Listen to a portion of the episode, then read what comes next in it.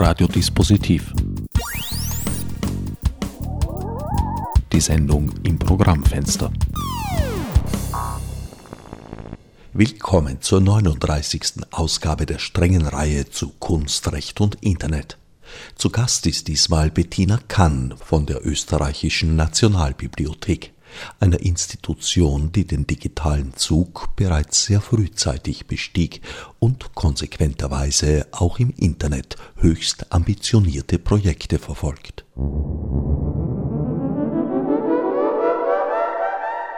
Frau Magistra Kahn, Sie sind die Leiterin der Hauptabteilung Digitale Bibliothek der Österreichischen Nationalbibliothek. Genau. Ein Projekt, das eigentlich als vorbildlich gilt, also ich höre aus vielen Teilen der Welt mittlerweile, dass die Online-Sammlung der Österreichischen Nationalbibliothek überall bewundert wird. Das freut mich, dass die Resonanz so groß ist. Ja, ich glaube durchaus, dass wir uns da im ganz guten Bereich im Vergleich im Internationalen bewegen. Also wir müssen uns da nicht verstecken mit unseren Projekten. Was ist denn da zu finden in dieser Sammlung? Also Sie finden bei uns von digitalisierten Druckwerken von 1501 bis Ende des 19. Jahrhunderts auch Handschriften, Papyri, Plakate, Bilder. Wir versuchen einen ganz großen Bogen über unsere Sammlungen zu spannen, so dass auf der einen Seite wirklich für jeden, jeder Mann, jeder Frau was dabei ist, aber auf der anderen Seite auch wirklich ganz gezielt Schwerpunkte zu setzen. Also nicht so, wie man landläufig sagt, aus jedem Dorf ein Hund zu digitalisieren, sondern Schwerpunkte sammlungsspezifisch zu setzen und immer eine kritische Masse in der Digitalisierung zu erreichen. Also möglichst viel aus einem bestimmten Bestand zu digitalisieren und nicht drei Objekte best of von jeder Sammlung, weil wir eben glauben, dass nur wenn wir einen großen Bestand an Digitalisaten anbieten, dass wir dann auch wirklich Benutzerinnen und Benutzer haben, die das auch nutzen. Digitalisate bedeutet jetzt was für Dateiformate? Ganz unterschiedliche. In der Regel sind es natürlich zuerst einmal Bildformate. Das heißt, wir digitalisieren entweder in TIFF-Formaten oder in JPEGs. Wir speichern aber auch zum Beispiel in JPEG 2000 ab. Das wäre so ein Archivformat, ein neues für uns. Allerdings bieten wir dann auch runtergerechnete PNGs an oder eben JPEGs dann. Also wir digitalisieren oft in einer sehr hohen Auflösung, aber für den schnellen Zugang übers Web bieten wir dann eben runtergerechnete Formate an. Dazu kommen aber natürlich dann reine Textformate, Textdateien auch. Das sind dann HTML-Formate oder XML-Formate, die also den OCR gelesenen Text mit den Koordinaten dazu zum Beispiel widerspiegeln.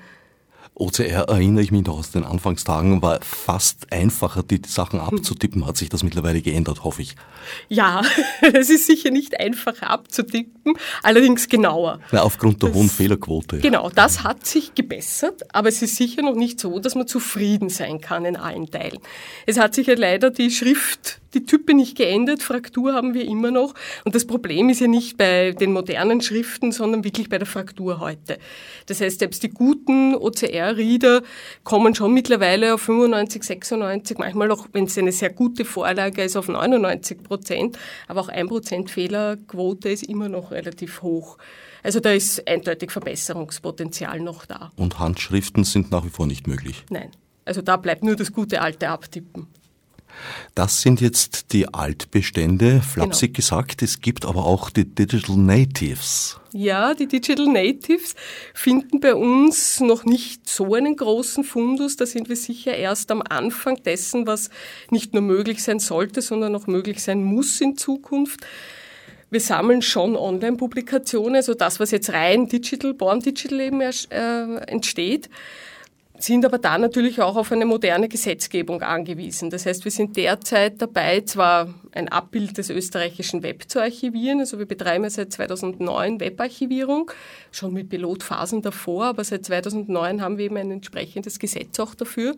Was uns aber fehlt ist, oder wo es eine Lücke gibt, das ist genau dieser Bereich E-Books. Also da bekommen wir derzeit noch sehr rudimentär, die E-Books, teilweise wirklich von Verlagen, die das freiwillig abliefern, von On-Demand-Verlagen zum Beispiel. Aber um das flächendeckend sammeln zu können, haben wir jetzt eben eine Initiative auch zur neuen Mediengesetznovelle angestrebt und sind jetzt gerade in Verhandlungen. Im Zentrum stehen da also Publikationen, auch da Publikationen, genau. die früher in Buchform erschienen genau. sind oder ja. wären, ja. was das Web betrifft. Genau.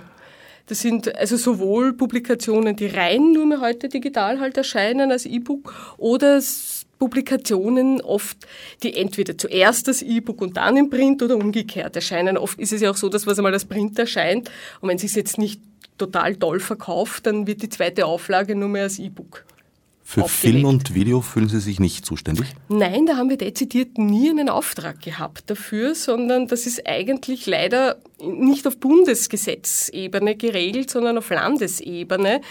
Das ist ein Desiderat irgendwo in Österreich, dass das Ländersache ist, zum Beispiel Audio zu archivieren. Derzeit macht das wirklich für Österreich die Mediathek und teilweise natürlich auch Filmarchiv natürlich für den Videobereich. Aber die Mediathek ist sicher die Institution, die auch was den historischen Bestand hat, einen sehr, sehr großen hat. Sehr vieles findet man auch im Phonogrammarchiv der Akademie der Wissenschaften, gerade im Audiobereich, die ganzen Feldaufzeichnungen alter Sprachen zum Beispiel. Also die haben da gerade für Ethnologen einen sehr großen Fundus zum Beispiel. Und mit, sowohl mit der Mediathek und im Phonogrammarchiv kooperieren wir auch in der Digitalisierung, weil wir gar nicht das Equipment dazu hätten, wirklich Tonbänder digitalisieren zu können. Die Profis haben das Equipment und machen das für uns und wir können es dann speichern und anbieten. Aber im Zug der Webdigitalisierung kommen ja auch Videos mit, nehme ich an. Ja, und da kommen dann schon noch Videos, kleinere mit und Audiofiles, also die schließen wir jetzt nicht explizit aus. Aber reine Plattformen, die Video, Audio-Content haben, die sammeln wir nicht. Also YouTube wäre kein Thema für uns, auch, auch schon nicht aufgrund der Datenmengen. Das, was sich die, sollen sich andere Institutionen dann damit beschäftigen, das zu archivieren. Die Datenmengen werden allerdings, wenn Sie jetzt sagen, Sie äh, archivieren österreichische Websites, auch schon enorm sein. Ja. Wie, wie definieren sich überhaupt österreichische Websites? Naja, wir machen das relativ formal. Auf, wir bekommen von der NIC.at die Liste der AT-Domains.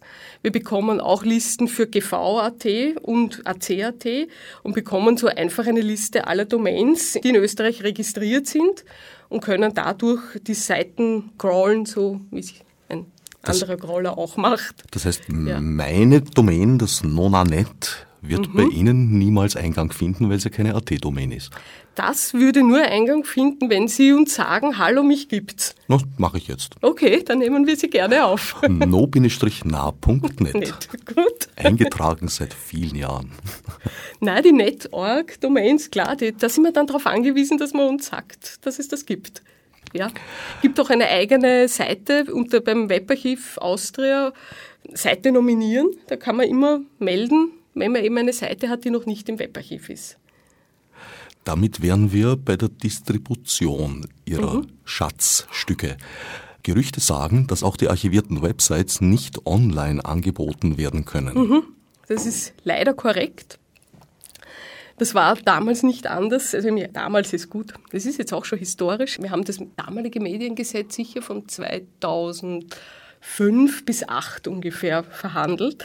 Und das war leider nicht anders zu regeln, wobei man dazu sagen muss, das ist in den wenigsten Ländern anders.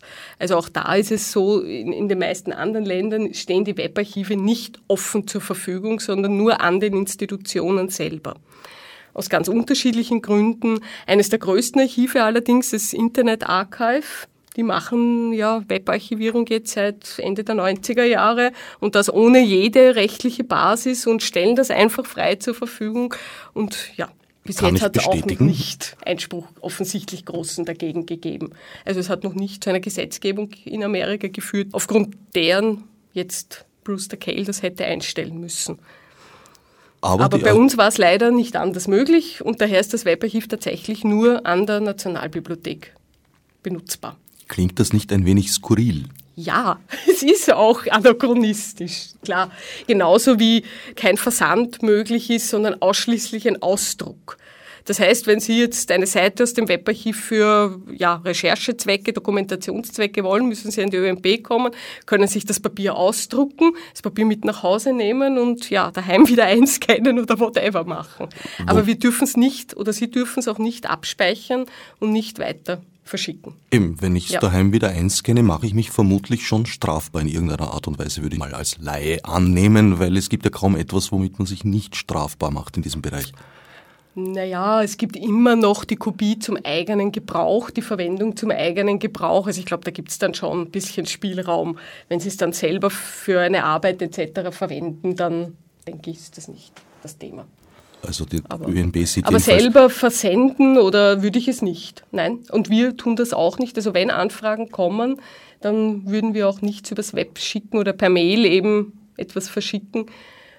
Lustigerweise zum Beispiel bei Document Delivery Systemen ist es ja auch nicht erlaubt, die Ergebnisse sofort weiterzuschicken, sondern man muss sich den Artikel im Volltext, den man halt gefunden hat in der Datenbank, auch ausdrucken und dann per Fax zum Beispiel zuschicken. Also da versucht man krampfhaft die analoge Welt in die digitale zu bringen. Und das ist sicherlich optimierungsbedürftig. Gibt es da in irgendeiner Form Bewegung, derartige Skurrilitäten, die diese Geschichte ja Sonderzahl begleiten und das schon seit langer Zeit, vielleicht mal auszubügeln? Also was ich schon bemerke, ist prinzipiell ein Verständnis schon der Medien, auch der Medieninhaber den Bedürfnissen der Bibliotheken und der Nutzer gegenüber. Aber auf der anderen Seite einfach diese Befürchtung, irgendwo wirtschaftlich ins Hintertreffen dadurch zu geraten oder dass man öffentliche Einrichtungen potenziell vielleicht als Konkurrenz dann sehen kann, was eben Verwertung anbelangt. Das ist die einzige Befürchtung. Ansonsten empfinden es viele, wenn man mit ihnen spricht, schon auch als natürlich ja, skurril. Sie haben es vorhin schon angesprochen, bei der Digitalisierung macht die ÖNB in den 1870er Jahren genau. Schluss. Ja. Jetzt hört man immer von dieser 70 Jahre Sperrfrist. Mhm. Wie kommen Sie denn auf diese 140? Naja, die 70 Jahre Urheberrecht sind 70 Jahre nach Tod des Autors. Das heißt, wenn jemand tatsächlich geschrieben hat, ja, in den 1870ern sehr alt geworden ist. Und man rechnet dann noch 70 Jahre dazu, also wenn wer sehr früh schon irgendwas publiziert hat, in seinen 20ern, dann kann es durchaus sein, dass der, wenn der Mensch sehr langlebig war, vielleicht erst Ende der 30er, Anfang der 40er Jahre einmal gestorben ist. Und dann wären wir noch in diesem Bereich der 70 Jahre Schutzfrist, weil sie eben nicht vom Erscheinungsdatum des Werks ausgeht, sondern vom Sterbedatum des Autors. Ist das nicht sehr bedauerlich, dass da ein so großer Teil von Werken der Digitalisierung gar nicht zugänglich ist? Ja, natürlich wäre es uns auch lieber, die Schutzfristen wären kürzere. Prinzipiell muss man aber schon sagen, dass wir schon dafür stehen, dass auch wirklich die Bedürfnisse der Autoren selbst geschützt werden müssen. Also ein völlig freier Zugang zu allem, immer und überall, ohne jegliche Möglichkeit eines Autors auf seine Werke irgendwo Einfluss nehmen zu können, auf die Verwertung seines eigenen Werks, dafür würden wir auch nicht einstehen. Also es muss schon Regelungen geben und wenn das Urheberrecht so ist, wie es jetzt ist, dann halten wir uns auch daran. Auch wenn es wünschenswert wäre, dass zum Beispiel gerade im Bereich der Verweis meisten Werke hier Bewegung reinkäme. Da gibt es zwar Bewegung auch seitens der Kommission und das ist jetzt auch in Deutschland gerade erst umgesetzt worden, die Richtlinie auch, dass verwaiste Werke grundsätzlich jetzt zur Verfügung gestellt werden dürfen von den Bibliotheken, allerdings nur, wenn tatsächlich vorher eine Diligent Search durchgeführt wurde. Was bedeutet, dass man einen immensen Aufwand treiben muss, um einen potenziellen rechte Nachfolger ausfindig oder ausschließen zu können. Verweist bedeutet, dass die Situation unklar ist. Genau. Verwaistes Werk heißt einfach, man weiß nicht mehr, gibt es noch einen Rechteinhaber oder gibt es keinen mehr. Aber es wäre prinzipiell noch innerhalb der Schutzfrist, das Werk. Also zum Beispiel Werke aus den 50er und 60er Jahren sind manchmal verwaiste Werke. Jetzt Oder von 1874. Oder von 1874, genau wenn es ein bekannter Autor war, eine bekannte Autorin ist, dann ist es relativ einfach natürlich, das herauszufinden. Gibt es noch Nachfolger? Weil da kann man biografisch sicher mehr machen, beziehungsweise auch bei Verlagen ist es manchmal ganz gut noch herauszufinden, gibt es Rechtsnachfolger eines Verlags oder nicht. Oft ist es aber wirklich kaum mehr machbar und vor allem, wo es nicht mehr geht, ist bei Massendigitalisierungsprojekten. Die lassen sich damit auch nicht mehr abdecken, weil ich kann nicht, wenn ich jetzt Tausende oder ja Hunderttausende von Büchern digitalisieren will, kann ich nicht bei jedem einzelnen Buch wirklich ganz akkurat nachforschen, nach eben potenziellen Rechtsnachfolgern. Das ist fast undurchführbar. Müsste man aber auch nach der neuen Richtlinie dann machen. Wenn man mit Verwertungsgesellschaften zum Beispiel Abkommen schließt, die dann eben Rechtsnachfolger eine Abgeltung zahlen würden, dann glaube ich, könnte man tatsächlich relativ schnell zu besseren Ergebnissen kommen, auch was Verhandlungen über verwaiste Werke zum Beispiel betrifft. Gibt es da Gespräche in der Richtung? Es gibt jetzt noch keine Gespräche damit, aber es ist durchaus vorstellbar, dass man mal in Gespräche eintritt, ja. Das ja. noch ist ein heftiger Euphemismus. Wir befinden uns im Jahre 2013. Ich kann mir gut vorstellen, dass es in Zukunft Gespräche gibt, aber inwieweit kann ich jetzt auch noch nicht, das noch nicht abschätzen wann und wie. Na ernsthaft, wieso ist das noch nicht im Gange? Wie kann das sein? Bis jetzt war das Thema zum Beispiel verwaiste Werke für uns überhaupt noch nicht spruchreif, weil wir ja sowieso noch so viel Altbestand zu digitalisieren haben. Und was wir schon machen, wenn jemand zum Beispiel im Einzelfall jetzt ein Werk digitalisiert haben möchte, das innerhalb der Schutzfrist ist, dann muss der Benutzer, die Benutzerin, die ein Digitalisat haben will, im Vorfeld schon selbst recherchiert haben und dann klärt man auch ab, okay, das können wir jetzt digitalisieren, weil es ist rechtefrei, es gibt keinen Rechtsnachfolger, das geht. Oder man sagt eben, nein, es geht derzeit nicht. Aber das Problem war bis jetzt noch nicht so virulent. Also das, Sie sind noch ausreichend beschäftigt? Wir sind eigentlich noch ausreichend beschäftigt damit, ja. Und es muss auch eine Regelung sein, die wirklich für einen größeren Bestand an Gültigkeit hat. Also es ist eben so ein, wir schließen oder machen Regelungen für nur für die, einen Bestand von 5000 Büchern, der zu digitalisieren wäre, dass das macht noch nicht wirklich Sinn, sondern es muss wirklich dann für einen größeren Bestand sein. Gibt es Digitalisierungen, die eben aus rechtlichen Gründen dann halt nicht veröffentlicht werden oder ist bereits der Besitz einer Digitalisierung? man muss unterscheiden, man könnte schon digitalisieren, aber müsste dann zum Beispiel das Gedruckte aus der Benutzung rausnehmen. Also ich darf dann nicht beides anbieten. Es macht aber für uns keinen Sinn, etwas zu digitalisieren, das wir nicht anbieten dürfen. Das heißt, darum digitalisieren wir es erst gar nicht. Also das haben wir uns schon von Anfang an zur Regel gemacht, nur Werke zu digitalisieren, die, auch, die wir auch wirklich öffentlich dann zur Verfügung stellen dürfen. Und nicht, die wir uns für in 20 Jahren dann auf Halde legen. Bei all diesen Projekten ist der große Partner Google. Nicht bei allen, da muss ich korrigieren, bei allen nicht. Vieles machen wir auch eben in Kooperationen mit anderen Partnern. Das sind oft kleinere Bibliotheken, das, das können freiwillige Feuerwehren sein, die uns zum Beispiel Exemplare zum Digitalisieren zur Verfügung stellen. Das sind äh, aber auch andere Institutionen, die uns fördern. Also es ist nicht nur und nicht ausschließlich Google. Wir haben jetzt zum Beispiel erst für die Erschließung und äh, Digitalisierung von Papyri mit der Mellon, von der Mellon Foundation jetzt eine Förderung bekommen. Das heißt also, wir suchen schon auch gezielt passende Partner für bestimmte Projekte. Und bei welchen Projekten sitzt Google am Tisch? Das ist das Projekt Austrian Books Online. Das ist eben die Digitalisierung des urheberrechtsfreien Buchbestands von 15.1 bis eben ca. 1870 herum. Nur in diesem einen Bereich? Ja. Es ist dieses Projekt. Aber es sind fast 600.000 Bücher, die da digitalisiert werden. Also es ist sicherlich das größte Digitalisierungsprojekt. Die Vereinbarungen mit Google sind nicht eben transparent. Also meines Wissens besteht da sogar eine, eine Sperre. Also Google möchte nicht, dass über die genaueren Details gesprochen wird. Der Vertrag ist nicht öffentlich.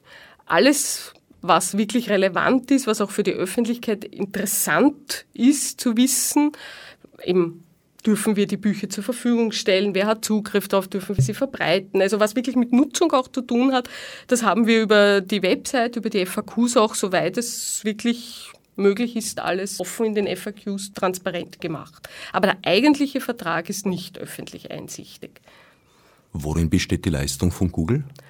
Google übernimmt den kompletten Transport der Digitalisate, das Digitalisieren selber stellen uns die Digitalisate, die Volltexte natürlich kostenfrei zur Verfügung. Das heißt, wir tragen die Kosten für unsere interne Logistik, also Ausheben der Bücher, Katalogisierung, soweit noch was zu katalogisieren ist, Adjustierung, halt restauratorische, konservatorische Maßnahmen, eben bis zum Transport.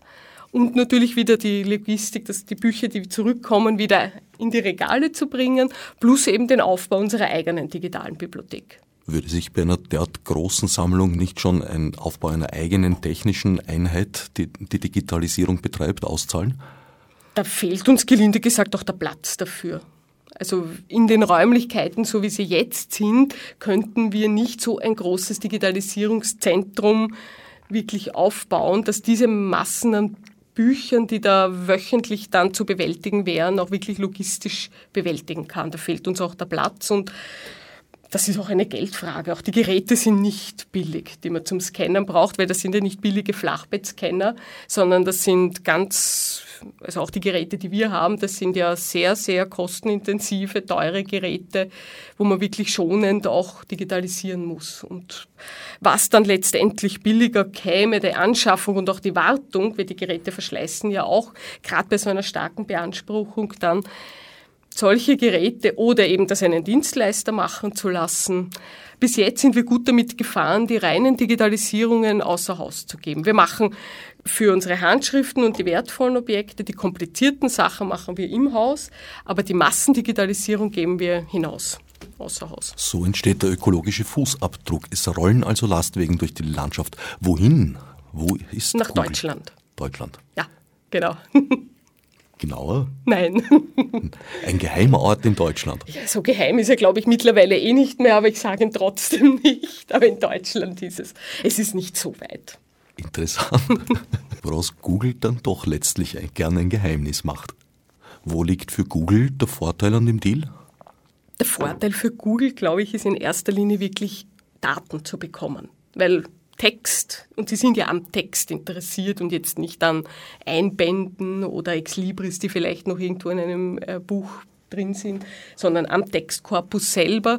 Es geht Ihnen, glaube ich, um darum, mit diesen Texten da noch weiteres, äh, einfach Services anbieten zu können. Volltexte zu haben und Information letzten Endes. Das Datensammeln, würde ich meinen, ist im ersten jetzt einmal der Hauptpunkt für Google ohne jetzt eine übertrieben suggestive Frage stellen zu wollen, aber ich habe den Eindruck, Sie sind ganz zufrieden mit dem Deal. Dem Der Verlauf. Deal ist für uns bis jetzt eigentlich sehr vorteilhaft, ja, absolut. Die Qualität der Digitalisate ist absolut in Ordnung. Ja, natürlich, es fällt einem auf, manches Mal, dass die OCR-Qualität einfach auch nicht berauschend toll ist. Das liegt aber wirklich schon an den Vorlagen oft. Also da ist Google genauso gut oder genauso schlecht wie andere OCR also die Software ist genauso gut oder schlecht wie eine andere. Da kann man sich einfach nicht viel mehr erwarten, außer man tippt es eben ab oder korrigiert manuell dann. Sonst ist die Qualität der Digitalisate gut für das Volumen, das durchgeschleust werden muss, können wir uns nicht beklagen. Also der Deal ist für uns auf jeden Fall von Vorteil, insbesondere wenn man leider sagen muss, dass es sonst keinerlei Möglichkeit gegeben hätte, irgendwo Gelder in dieser Höhe dann aufzustellen, um so ein großes Projekt aufzuziehen. Also ich wüsste nicht, welche nationale Einrichtung uns da gefördert hätte. Wo landen die Daten physisch zunächst einmal, bevor sie einer mehr oder weniger unkontrollierbaren Verbreitung unterliegen? Die Daten landen prinzipiell einerseits bei Google natürlich dann und bei uns in den Speichern der Nationalbibliothek, also in dem Fall halt auf unserem Plattenspeicher, den wir in der Bibliothek haben. Und der wird auch gebackupt natürlich, so wie alle unsere Daten auch Backups unterzogen werden. Und es gibt auch Bandsicherungen davon, die landen dann auch in St. Johann im Bongau im Hochsicherheitstrakt. Also die Daten sind, glaube ich, bei uns sehr sicher aufgehoben und werden auch hoffentlich die nächsten Jahrzehnte gut halten. Weiter denken wir im Bereich der Langzeitarchivierung ja noch nicht wirklich. Ursprünglich war es ja, glaube ich, Auftrag der österreichischen Nationalbibliothek, alles zu archivieren, was gedruckt in Österreich mhm. erscheint, genau. inklusive genau. irgendwelche ja. äh, Vereinszeitungen etc. Ist das nach wie vor so? Ja. Das müssen ja unermessliche Mengen nicht nur Daten, sondern auch Papier sein. Ja, das ist sehr viel Papier und das ist auch der Grund, warum wir langsam oder nicht langsam, sondern recht schnell jetzt an die Grenzen der Kapazität in den Speichern landen und auch dringend wirklich neue Speicher Flächen benötigen. Und da reden wir noch gar nicht von einem Digitalisierungszentrum, sondern wirklich nur rein von einem adäquat klimatisch korrekten und idealen Speicher für unsere Papierbestände. Und das Thema Tiefspeicher unter dem Heldenplatz ist ja jetzt auch schon eines, über das längere Zeit diskutiert wird. Auch in den Medien kommt es immer wieder vor. Also wir hoffen immer, dass wir in den nächsten Jahren trotzdem einen Tiefspeicher noch finanziert bekommen. In den letzten Jahren ja. sind die Publikationszahlen ja exponentiell gewachsen. Kann ich jetzt gar nicht sagen, ob es um so vieles gewachsen ist in Österreich. Man muss dazu sagen, die großen Verlagshäuser selber sind nicht in Österreich, sondern sind in den anderen Ländern. Das heißt, wir bemerken jetzt nicht, dass es exponentiell so stark gewachsen ist, aber nageln Sie mich jetzt nicht fest. Ich weiß nicht, wie stark es angewachsen ist jetzt. Das könnte ich jetzt gar nicht sagen. Also wenn Peter Handke bei einem deutschen Verlag veröffentlicht, bekommen wir es nur, wenn wir das Werk kaufen von Fischer oder einem anderen oder Surkamp oder wo auch immer etwas erscheint, dann bekommen wir es nur über den sogenannten Kauf, weil wir nur das über das Mediengesetz, also über die Pflichtablieferung bekommen, wenn es wirklich in Österreich erscheint oder gedruckt wird. Also es wird auch angekauft. Genau, es wird auch angekauft und da natürlich vor allem von Autoren, Autorinnen mit Österreich-Bezug oder wo der Inhalt natürlich Österreich-Bezug hat, da kaufen wir auch zu. Wir haben ein Referentensystem, das heißt, wir haben für verschiedene Fachgebiete und wir sind ja hauptsächlich auf Geisteswissenschaften fokussiert, Geistessozialwissenschaften. Da haben wir eben ein Referentensystem, wo Kolleginnen und Kollegen, die das Fach auch studiert haben, sich wirklich die Neuerscheinungen durchschauen und sagen, okay, das ist interessant und jenes und dann gibt's halt Abstimmungen auch im Bereich größerer Anschaffungen mit anderen Universitätsbibliotheken, zum Beispiel mit anderen Bibliotheken, dass man wirklich bei teuren Anschaffungen nicht fünfmal in Österreich oder fünfmal in Wien im ersten Bezirk das gleiche kauft. Das macht man eben vor allem bei Datenbanken oder wirklich großen Anschaffungen dann. Wie lange existiert die österreichische Nationalbibliothek eigentlich schon? Seit dem 14. Jahrhundert, also datieren wir uns zurück. Es war eben vorher die kaiserliche Hofbibliothek und ist dann eben nach dem Zusammenbruch der Monarchie eben als Nationalbibliothek weitergeführt worden. Das ist Albrecht III., glaube ich, seit ungefähr dieser Zeit datieren wir uns zurück, also ins 14. Jahrhundert ungefähr. Seit Mitte der 90er Jahre, also der Erfindung oder sagen wir mal größeren Verbreitung des Internets, erfunden wurde es schon geraume Zeit vorher, hat sich der Begriff der Sammlung, der Bibliothek, des Museums enorm entwickelt und verändert. Früher war eine Sammlung eigentlich schon einmal durch die Mauern definiert. Was innerhalb der Mauern war, war Teil der mhm. Sammlung, was außerhalb war, war vielleicht noch in einer Dependance, mhm. aber das mhm. konnte man dazu rechnen. Inzwischen veröffentlichen Museen Sammlungen ihre Schätze im Internet und treten so in einen direkten Konkurrenzkampf miteinander. Oder sagen wir lieber, in ein Konkurrenzverhältnis. Ich glaube nicht, dass es unter den Bibliotheken wirklich ein Konkurrenzverhältnis ist.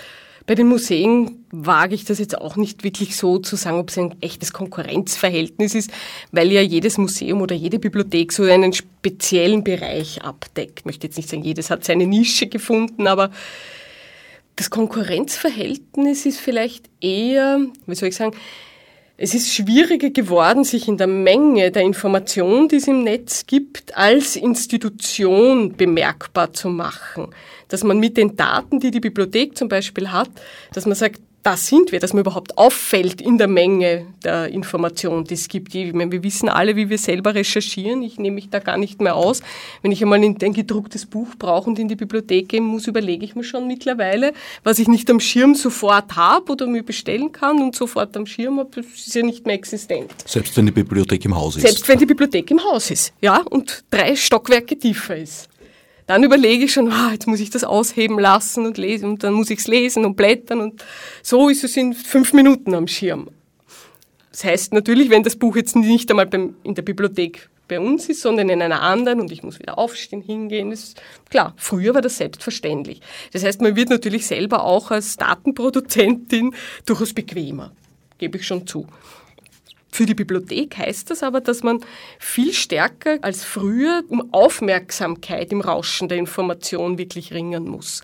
Dass man wahrgenommen wird, dass man interessante Bestände hat, die für Forscher, Studentinnen und Studenten überhaupt da sind. Ich merke das auch in den Lehrveranstaltungen immer wieder, das Aha-Erlebnis, ah ja, da gibt's ja interessante Kataloge in den Bibliotheken, Datenbanken, die Bibliotheken anbieten, Sachen, die man findet, die man übers Web nicht findet. Das ist, geht noch viel tiefer, dass die wenigsten zum Beispiel in Google Scholar nachschauen. Auch Google hat ja, wenn man jetzt wirklich bei Google ist nicht, aber Google ist gleich das Netz. Was ich nicht über Google finde, gibt's nicht. Wenn man bei dem Vergleich bleiben will, dann ist es für viele schon ein Aha-Erlebnis gewesen, wenn sie kennenlernen, ui, es gibt ja Google Scholar zum Beispiel. Und da finde ich ja vielleicht durchaus interessante Fachliteratur zu meinem Thema und ich muss nicht nur eine normale Websuche absetzen. Es geht auch noch anders. Also allein da jetzt bei jungen Leuten das, oder den Digital Natives mehr Bewusstsein und mehr Bewusstsein im Umgang mit den verschiedenen Medien, die es im Netz gibt, zu schaffen. Ich glaube, das ist eine große Herausforderung auch an die Bildungseinrichtungen. Wirklich den Umgang auch, was Quellenkritik anbelangt, ins Netz zu transportieren und einmal zu hinterfragen, hallo, ist das jetzt eine vertrauenswürdige Information oder woher kommt die denn? Denn Bibliotheken, Archive, Museen, denen hat man früher immer so Deutungshoheit zugeschrieben. Es war natürlich auch immer ein Machtfaktor für die Bibliothek, ganz klar. Und da geht jetzt auch was verloren natürlich.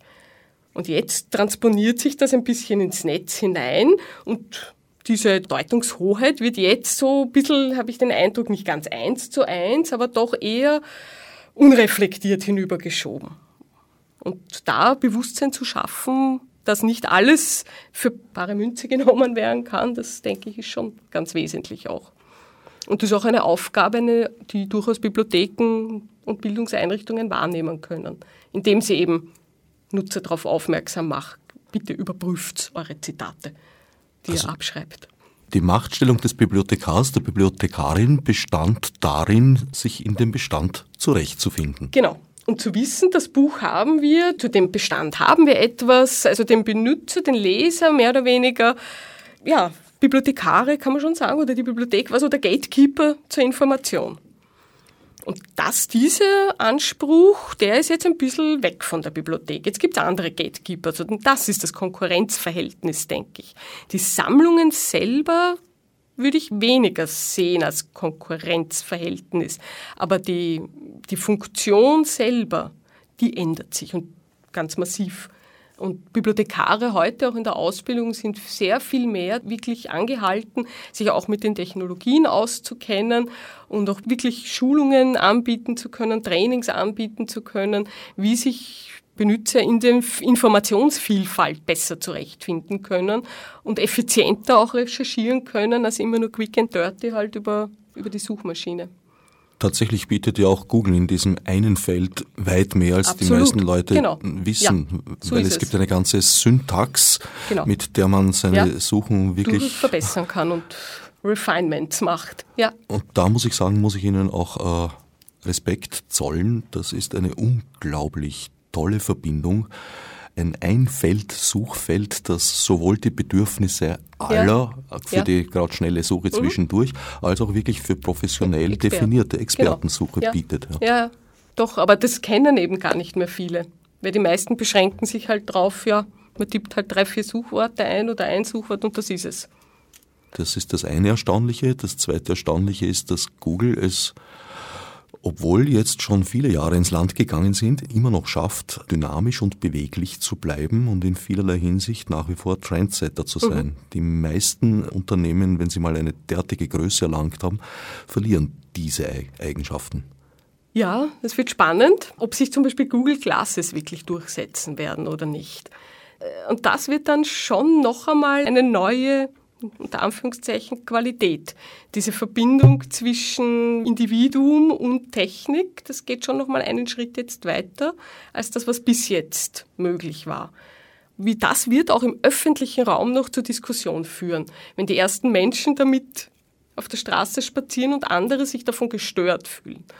Dann wird es Diskussion geben, aber vielleicht ist das auch, ich fantasiere das jetzt nur, warum Google so dynamisch bleibt, weil sie genau mit solchen Projekten wirklich für Diskussion sorgen und dadurch immer im Gespräch bleiben und gesellschaftspolitisch durchaus eine Herausforderung sind. In der Tat, also das Google Classes Projekt wäre auch von Security-Standpunkten aus, also Data Mining etc., Retention. Da wäre die NSA nicht mehr so geheim dann unterwegs. Naja, im Prinzip wurde ja eh gerade geoutet, was eh jeder, der es wissen wollte, schon lange gewusst hat. Das Überraschende für mich, ich bin ja Systemadministrator und habe mich über die Jahre immer wieder gefragt, ob dort eine Trennung zwischen Daten, Bereich mhm. und Systembereich vollzogen mhm. ist, weil in einem herkömmlichen Netzwerk gibt es auf jeder Maschine zumindest einen, der alles darf. Und nach dem, was Edward Snowden da herausgefunden hat, haben sie dort auch keine Trennung gehabt. Offensichtlich konnte er als Systemadministrator wunderbar auf die Daten zugreifen, ohne dass das protokolliert worden wäre. Das ist nämlich das, dass es nicht protokolliert wird, wer zugreift. Das ist ja fast schon unvorstellbar. Weil normalerweise läuft doch immer irgendwo ein Protokoll mit wer darauf zugreift. Das ist das, was am erstaunlichsten ist, wenn es wirklich nicht mitprotokolliert wird. Ansonsten gebe ich Ihnen recht, dass irgendjemand immer auf alles Zugriff hat. Ja. Es ließe sich schon trennen oder zumindest eben überwachen und kontrollieren. Überwachen, und kontrollieren, ja. Offensichtlich sind die Strukturen dieser Institutionen doch etwas anders, als man sich vorstellt. Das dritte große Wunder an Google ist, dass die Konkurrenz seinerzeit, als Google auf den Plan getreten ist, das so völlig widerspruchslos mal hingenommen hat und etwa 15 Jahre mhm. lang mhm. in eine Schrecksekunde verfallen ist. Ja, das stimmt. Damals war ja Alta Vista, war ja zum Beispiel, ich glaube, vor Google wirklich die Suchmaschine der Wahl. Gibt's da fiel ihm auch noch Yahoo ein und ja, einige klar, weitere. Ja. Ob es jetzt nur der Algorithmus selber war, der wirklich zum Durchbruch verholfen hat, oder ob es nicht die Kombination tatsächlich aus Personalisierung und Algorithmus ist, die letzten Endes ja die Bequemlichkeit der Menschen ein bisschen unterstützt, indem halt die vermeintlichen interessanten Treffer immer ganz oben rangieren, was auch immer für Interessen sonst dahinter stehen kann ich auch nicht beurteilen, aber das stimmt, dass die anderen eigentlich bis heute es niemand geschafft hat, wirklich eine Konkurrenz im Suchmaschinenbereich in der Form, wie es Google geschafft hat, aufzubauen. Es wird auch ja. immer schwieriger, weil, ja. wie Sie eben gesagt haben, Google ist an den Daten interessiert und diesen und Vorsprung holt genau. man nicht mehr so leicht Nein. ein. Also diesen Index jetzt noch einmal in irgendeiner Form aufzubauen, der ist jetzt über ein Jahrzehnt gewachsen, das ist fast unaufholbar. Ja. Na, vielleicht haben sie auch die bequemsten Schnittstellen zum NSA und Konsorten gebaut und sind deswegen wohl gelitten gewesen.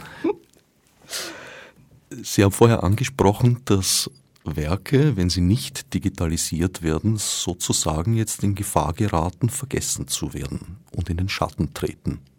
Ja, weil wir auch umgekehrt erfahren haben, dass wenn Werke digitalisiert sind, dass sie dann auch analog noch einmal besser genützt werden, weil sie offensichtlich sichtbarer sind und weil Forscher, wenn sie sagen, okay, Digitalisat ist jetzt schön und gut, ich muss aber aus irgendeinem Grund auch das Original sehen, dass sie dann sehr wohl auch noch einmal das Original benutzen. Das ist der eine Aspekt. Und der zweite natürlich, wenn etwas permanent 24 Stunden 24-7 zur Verfügung steht, wird es natürlich stärker genutzt. Wir merken das ja auch bei unserem Zeitungsdigitalisierungsprojekt bei Anno wo wir laufend steigende Zugriffszahlen haben. Und wirklich, je mehr wir digitalisieren, desto mehr Zugriffe natürlich hat man. Ist da jetzt nicht gerade eine Situation, wo ein Teil der Werke Gefahr läuft, aus dem Kanon zu kippen, weil sie aus irgendwelchen Gründen, zum Beispiel weil sie Handschriften sind, dann auch aus den Indizes rausfallen? Im Zettelkasten der ÖNB habe ich sie vielleicht noch gefunden, im Online-Katalog nicht mehr. Sie, oh ja. Finde ich sie auch. Sind sie auch noch, klar. Also alles, die Metadaten, die wir erfasst haben, die führen wir natürlich weiter. Also in den Katalogen sichtbar sind sie sehr wohl noch, aber halt oft noch nicht digitalisiert. Aber prinzipiell, wenn sie einmal in irgendeiner Form aufgenommen wurden in einem Katalog, dann bleiben sie auch drinnen. Also wir streichen da nichts raus, es verschwindet ja auch nichts. Die alten ja. Kataloge, die Zettelkästen sind zur Gänze digitalisiert worden, ja. die Register? Ja, schon längst. Ja. Also die sind wirklich schon seit, ich glaube 2005 ist der letzte Katalog noch zur Gänze dann wirklich online gestellt worden.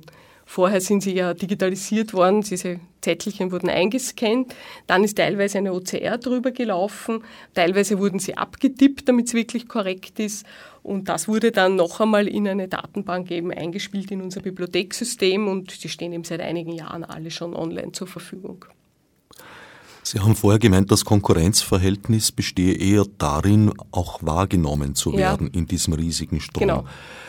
Die österreichische Nationalbibliothek ist in einer glücklichen Situation, keine Werbung schalten zu müssen, sich mhm. nicht kommerziell verkaufen mhm. zu müssen.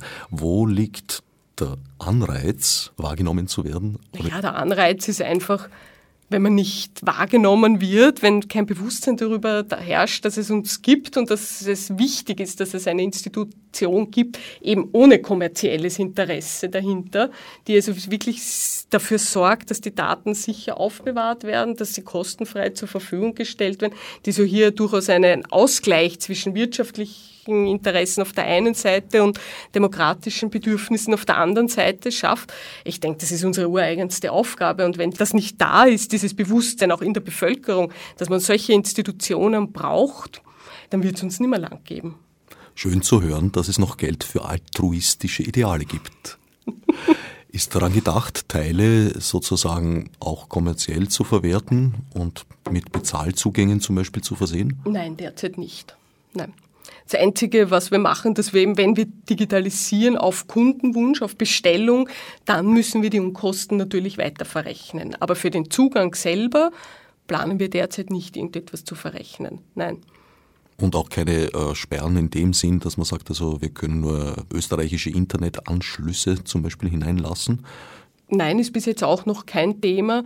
Wo man sich das vielleicht vorstellen kann, das ist im Bereich von lizenzierten Datenbanken, da kenne ich diese Modelle schon.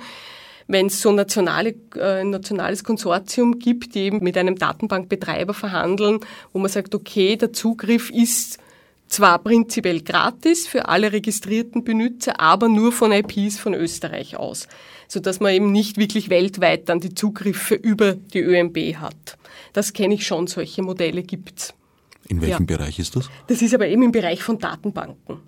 Volltext-Datenbanken von modernen Verlagsprodukten zum Beispiel, die eben solche Modelle haben, wo wir die wirklich den Zugriff lizenzieren müssen auch, wo wir zahlen dafür, dass unsere Benutzer darauf zugreifen können von zu Hause. Also E-Books beispielsweise? Ja, teilweise genau. E-Books bei äh, ja, internationalen Verlagen zum Beispiel.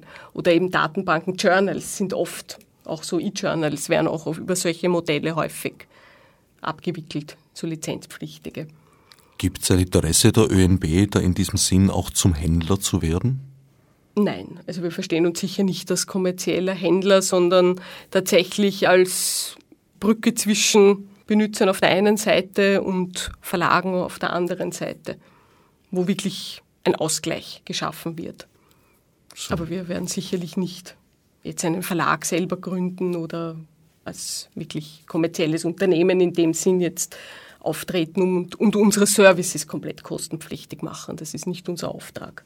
Also ein E-Book wird dann bei Ihnen zwar gefunden, aber wenn man es lesen muss möchte. Muss man an die ÖMB kommen, genau. Muss man entweder hinkommen ja. oder es halt irgendwo erwerben an einer anderen Stelle im Internet. Genau. Also es ist prinzipiell so, dass wir auch jetzt, wenn wir Online-Publikationen sammeln, dann dürfen wir die eben aus urheberrechtlichen Gründen nur in der Bibliothek zur Verfügung stellen. Das heißt, man muss herkommen und das an der Bibliothek benutzen. Natürlich wäre es schön, wenn es auch möglich wäre, einen Zugriff eben für Österreich zu haben, dass man sagt, alle die in Österreich von österreichischen IPs kommen, können darauf zugreifen, auch von zu Hause oder vom Büro. Aber das ist unrealistisch. Das wird in den Verhandlungen nicht durchsetzbar sein. Obwohl es natürlich ein schönes Service wäre.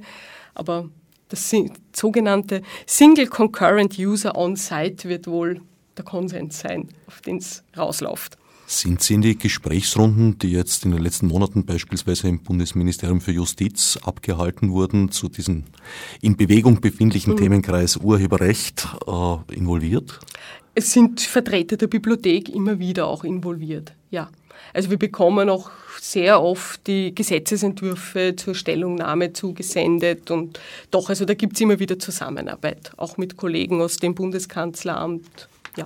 Was sind denn da so die grundsätzlichen Standpunkte der ÖNB? Sind Sie für eine Lockerung der rechtlichen Situation oder eher auf der konservativeren Seite, die versucht, mittels Verboten der Situation Herr oder Herrin zu werden? Na, Verbote sind ja meistens dazu angetan, dass irgendwer versucht, sie zu umgehen. Ich glaube, es ist aber jetzt eine eher persönliche Meinung, dass rechtliche Bestimmungen auch lebbar sein müssen. Das heißt, wir sind sicher dafür, dass die Gesetzgebung so adaptiert wird, dass sie auch wirklich den neuen Rahmenbedingungen, die im Netz halt sind, dass das praktikabel ist. Aber wir sind schon der Meinung, dass es wirklich auch gewisse Regeln bedarf, die, die auch wirklich den Autoren und den Autorinnen gerecht wird und dass geistiges Eigentum auch noch geistiges Eigentum ist. Also ohne Regeln wird es nicht gehen, aber sie so anzupassen, dass sie irgendwo im 21. Jahrhundert auch von der Durchführung her dann ankommen, das wäre schon wünschenswert. Auf der einen Seite besagt das Konkurrenzverhältnis, gesund unterstellen wir mal, auf der anderen Seite auch Entwicklungen, die einzelnen Sammlungen, äh, die einzelnen Register zusammenzufassen in zum Beispiel einer Online-Datenbank namens Europäer. Mhm. Was gibt's Neues von dieser Seite? Naja, in der Europäer werden immer wieder interessante Themenbereiche abgedeckt. Es ist zum Beispiel derzeit ein interessantes Projekt zum Thema Erster Weltkrieg in Bewegung. Das heißt, da haben wir auch mit Hilfe und finanzieller Unterstützung der EU-Kommission Bestände zum Thema des Ersten Weltkriegs digitalisiert, die wir auch in der Europäer zur Verfügung stellen. Prinzipiell hat ja die Europäer eben genau auch diesen Anspruch, aus möglichst vielen Institutionen in Europa wirklich einen gemeinsamen Datenpool zu schaffen und gleichzeitig aber auch immer wieder Ausstellungen zu verschiedenen Themenbereichen zu machen. Und der zweite Aspekt, der jetzt sehr stark gefördert wird, momentan ist auch der Bereich der Creative Industries, also wirklich zu schauen, was kann die Kreativwirtschaft mit den bereits digitalisierten Beständen machen, welche Applikationen kann man sich vorstellen, was ja, was entsteht da? Es ist natürlich auch der Hintergrund, die Kreativwirtschaft zu fördern, Wirtschaft überhaupt in Europa zu fördern und dass eben öffentliche Institutionen und wirtschaftliche Betriebe gemeinsam auch an Businessmodellen arbeiten, so dass für beide irgendwo ein Benefit rausschaut. Also das sind jetzt auch so neue Projekte. Woran wir auch noch arbeiten, ist eben an der Sichtbarmachung unserer Daten im Sinne von Open Data bzw. Linked Open Data. Da sind wir jetzt wirklich erst am Anfang und starten heuer so mit ersten Pilotversuchen. Das wären so auch konkretere Projekte für die Zukunft, die wir uns auch mit unseren Beständen jetzt noch konkret vorstellen können, in, in naher Zukunft zu machen. Das heißt, es sind gar nicht alle Bestände der Nationalbibliothek oder auch nicht mal alle digitalen Bestände der Nationalbibliothek in Europäer integriert. Es sind nicht alle integriert. Nein, es sind einige, aber nicht alle. Ja. Wir haben sehr viele Bildbestände integriert, wir haben sehr viele Zeitungsbestände integriert und eben über diese themenspezifischen Bereiche wir werden auch äh, aus dem Projekt Austrian Books Online einiges in die Europäer liefern, aber alles haben wir noch nicht drinnen. Unter was für Lizenzen stellt die ÖNB Schätze ins Netz? Also nachdem alles, was wir im Netz stehen haben, Public Domain ist, dann vergeben wir auch selber keine Lizenz. Das könnten wir ja auch gar nicht, weil wir ja nicht der rechte Inhaber sind. Aber wir deklarieren sie als Public Domain prinzipiell alles, was im Netz ist. Das heißt eine offene CC-artige Lizenz? Ja, ohne dass wir es aber jetzt wirklich als CCC wirklich deklarieren, sondern wir sagen eben, das ist Public Domain prinzipiell, alles so wie es im Netz, einfach so wie es ist zur Nutzung zur Verfügung. Und falls sich doch noch ein besonders langlebiger Urheber melden sollte, der auch 1873 schon aktiv war.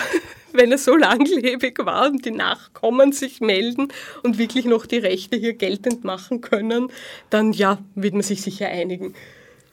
Wenn Sie sich für diesen heftig volatilen Bereich, würde ich mal sagen, Entwicklung der Bibliotheken, der Museen, der Sammlungen, Entwicklungen im Urheberrecht etc., wenn Sie sich da etwas wünschen dürften, was wäre das? Abgesehen jetzt von dem nona nicht Wunsch, möglichst viel Geld zu haben, natürlich, um sehr vieles ins Netz zu bringen. Vielleicht schon eine tatsächlich gute Regelung für diesen Bereich der verwaisten Werke, eine sehr praktikable Regelung. Wirklich, wo wir auch eben die stark nachgefragten Bestände, die noch unter den Begriff des verwaisten Werks fallen, dass wir die dann wirklich zur Verfügung stellen können. Hier eine praktische Regelung, um jetzt einen praktischen Wunsch zu äußern, das würde ich mir schon wünschen, weil das wäre auch hilfreich für die Bibliotheken, weil dann diese Graubereiche auch wegfallen und man mit einfach Rechtssicherheit hat und die Digitalisierung auch ausweiten kann in einem Bereich, der vielleicht mehr Publikum anspricht, als wenn wir jetzt in der Geschichte noch zurückgehen müssen und dann Handschriften digitalisieren. Weil einfach mehr Leute vermutlich sich für die 1950er Jahre noch interessieren, als jetzt, unterstelle ich mal, für das 12. Jahrhundert. So interessant das 12. Jahrhundert ist. Was für Wege würden Sie da sehen, um die Situation bei den verwaisten Werken zu verbessern? Zwangslizenzen? Nein, keine Zwangslizenzen, aber ich kann mir durchaus eine Kooperation zum Beispiel mit eben mit Verwertungsgesellschaften vorstellen, dass man hier einen Topf schafft, aus dem dann Ansprüche zum Beispiel abgegolten werden. Das mit Unterstützung natürlich des Bundes. Also so etwas, so ein Modell könnte ich mir jetzt persönlich schon ganz gut vorstellen. Aber jedenfalls eines, das sich für eine Massendigitalisierung eignet und nicht ein Modell, wo man bei jedem Werk wirklich mitprotokollieren muss, wo habe ich nachgeschaut, wann habe ich nachgeschaut, in welchen Katalogen, um einen rechten Nachfolger zu finden, weil das bindet so viele Ressourcen, dass man es gar nicht erst anfängt.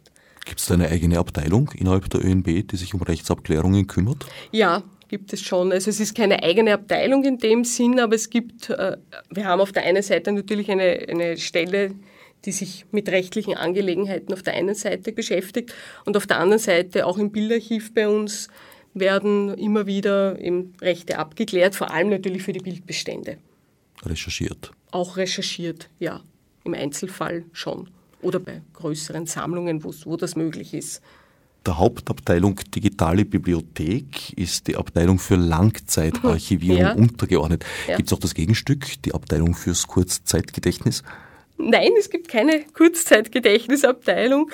Wobei Langzeit, da gibt es immer so einen netten, netten Spruch von Jeff Rothenberg. So sinngemäß heißt es irgendwie, was heißt Langzeit? Fünf Jahre oder Ewigkeit, was früher kommt. Die Abteilung für Langzeitarchivierung beschäftigt sich eben damit, dass die Bestände, die wir jetzt online sammeln, tatsächlich auch in Zukunft noch benutzbar bleiben. Und ja, Langzeit ist eben variabel. In diesen Jahrhunderten, wie wir es gewohnt waren, im analogen Bereich zu denken, denken wir im digitalen derzeit ehrlicherweise sicher nicht. Auch wenn das der Anspruch wäre. Aber.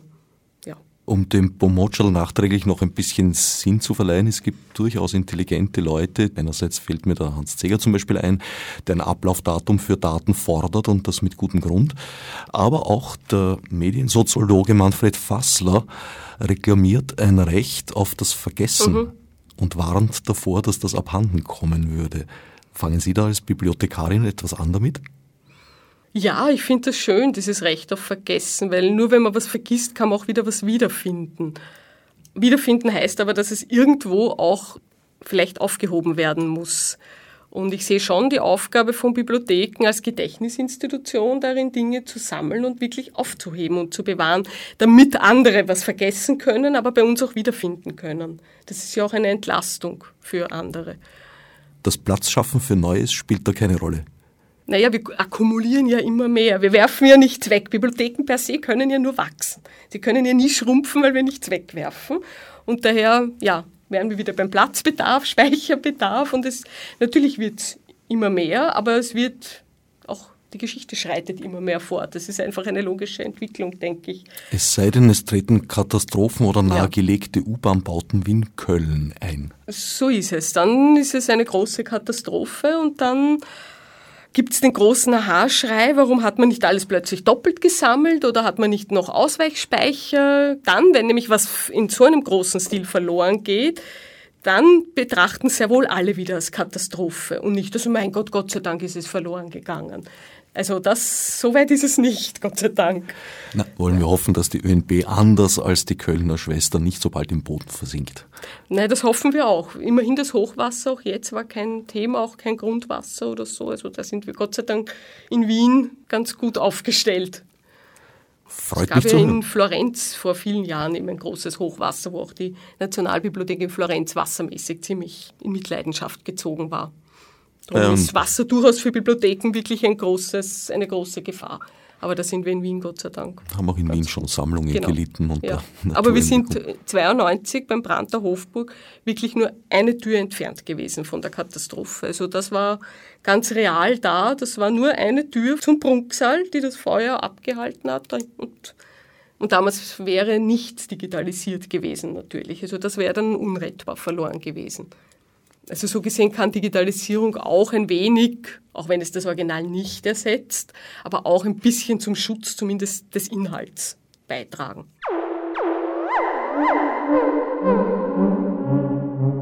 Soweit Bettina Kann, Leiterin der digitalen Bibliothek der Österreichischen Nationalbibliothek. Nächstens wird der Regisseur Dieter Haspel zu Gast sein und von rund einem halben Jahrhundert miterlebter und gestalteter Theatergeschichte erzählen. Fürs Zuhören dankt schon heute ergebenst Herbert Gnauer. Als Nef Margot mit